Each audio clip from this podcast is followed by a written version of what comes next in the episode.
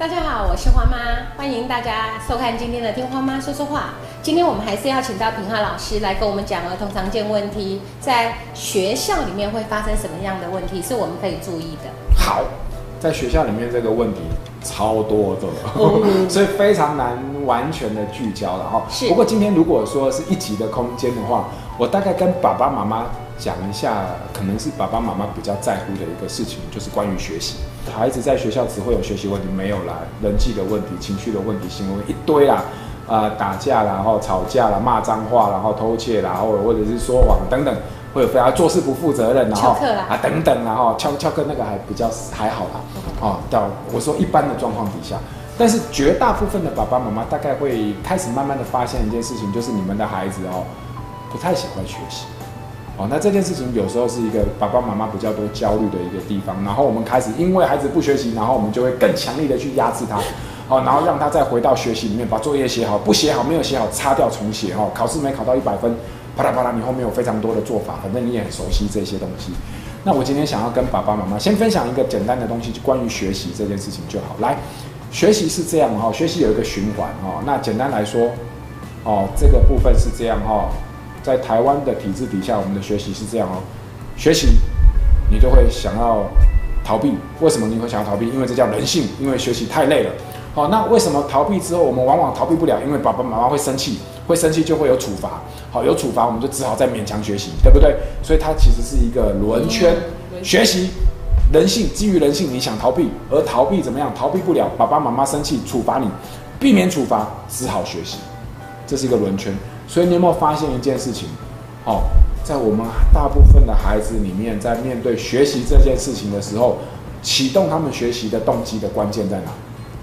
在逃避学处罚，在逃避处罚哦。所以说我为了不要被处罚，所以我只好勉强学习。这件事情是很麻烦的，因为如果你有看我们上一集，你就知道处罚只在什么时候有用，只在一个关系里面有用，叫做小朋友的身高比你矮的时候有用。小朋友身高比你高的那一天来的时候，处罚是没有效的啦。哦，你再怎么大声骂他，基本上他只要把房门一关哦，你后面就没什么机会沟通了。所以你会发现，如果我们所有在启动孩子学习的这个关键，在校园里面，居然绝大部分是为了逃避处罚的话，那这件事情是很恐怖。因为逃避处罚的有用的地方只在于国小或者是他身高比你矮的时候。去年应该是《亲子天下》还是哪一本杂志有做一个调查，他发现爸爸妈妈观察小朋友的学习的动机是这样：九年级的孩子的学习动机比七八年级的孩子学习动机低，八年级的动机学习动机又比七年级的低，而七年级的孩子学习动机又居然比小学低。简单来说，年龄越大，学习动机越低。哦，为什么？因为年龄越大，身高越高，越不怕处罚，所以就越不想学习了。这当然是原因之一啦。所以，如果在这个体制里面，今天我想跟爸爸妈妈分享的一件事情是，你怎么样子能够用别的方式来取代逃避处罚这件事，让孩子能够不是以逃避处罚的方式重新回到学习里面。这样一来会减少你们之间以后非常多的冲突，二来你也可以帮助孩子培养一些学习的兴趣，三来你也可以放下一颗心，然后比较能够宽心一点点，然后找到一个跟孩子沟通的方法。所以关于呃怎么样让孩子能够回到学习的这个队伍或者是行列里面，我要提出一个蛮重要的观念。那这个观念呃叫做成长型思维。型的思维，就是一个孩子他不害怕挫折，而且他愿意为了一个挫折持续的去做努力跟付出，去面对它。是那成长型思维怎么建立？这几年大概有几本蛮经典的书是可以做参考的。哪几本？哦，大概第一本书叫做《心态制胜》，它的作者基本上就是发明成长型思维的这个斯坦福大学的一个心理学家。那再来另外一个就叫做成长型思维。哦，这两本书大概都是还不错的一个经典，大家可以参考。但我今天只利用一分钟的时间，把这几本书要做的事情浓缩成一句话，来跟爸爸妈妈分享就好了哦。你只要做到这件事情，剩下的慢慢延伸。这件事情是这样，如果从现在开始，不管你孩子多大，我请你做一件事情，哦，他们在任何的学科里面有任何的表现的时候，请你记得一个原则：如果你要肯定孩子，请你肯定孩子的努力，而不是肯定孩子的能力。嗯，这两个是完全不一样的部分。请肯定，尽量的肯定孩子的努力，而不是能力。什么叫能力？哇，你考试好厉害，没有准备就考一百分，你真聪明。聪明叫做能力。什么叫做肯定努力？比如说，另外一个例子是这样子哦。我发现你在这一段考试的期间，你花时间去准备考试这件事情，你愿意为了这个挑战去做付出，这样的态度我很喜欢。这个叫肯定努力。是。啊，前面那个哇，你好聪明，这个叫肯定能力。后面这个肯定他的付出，这个叫肯定努力。所以。肯定努力这件事情，基本上就在帮我们的孩子建立成长型的思维。如果你有兴趣的话，你可以去搜寻成长型思维，就在 YouTube 上面搜寻就好。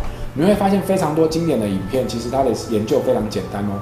我就只肯定你的努力跟肯定你的能力，你会发现这两种不同肯定的重点不同哦。小朋友展现出来对于学习当下的态度就有很大的不同。嗯，好，所以爸爸妈妈，你们过去肯定孩子吗？你们过去肯定孩子是放在努力还是能力呢？如果你发现你过去的肯定大部分是放在能力，我现在希望能够逐步的，或者是多花一些比例放在肯定孩子的努力上，而这个努力才是真正影响孩子面对学习的态度。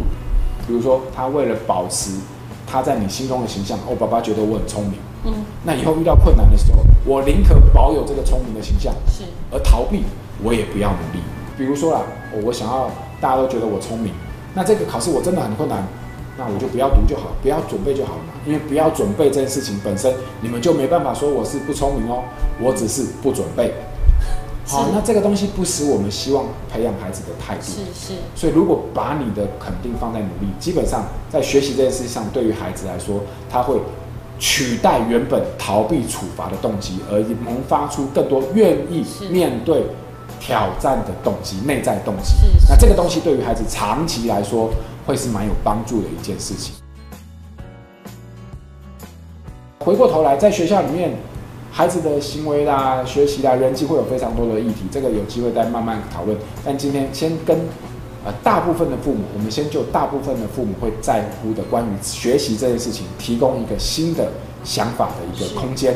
那也希望爸爸妈妈能够在这个过程当中得到一些些的。呃，学习或者是一些激荡。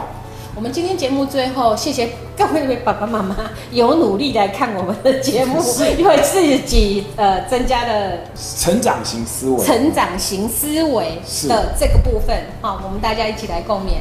那有事情我们继续讨论。谢谢大家今天的收看。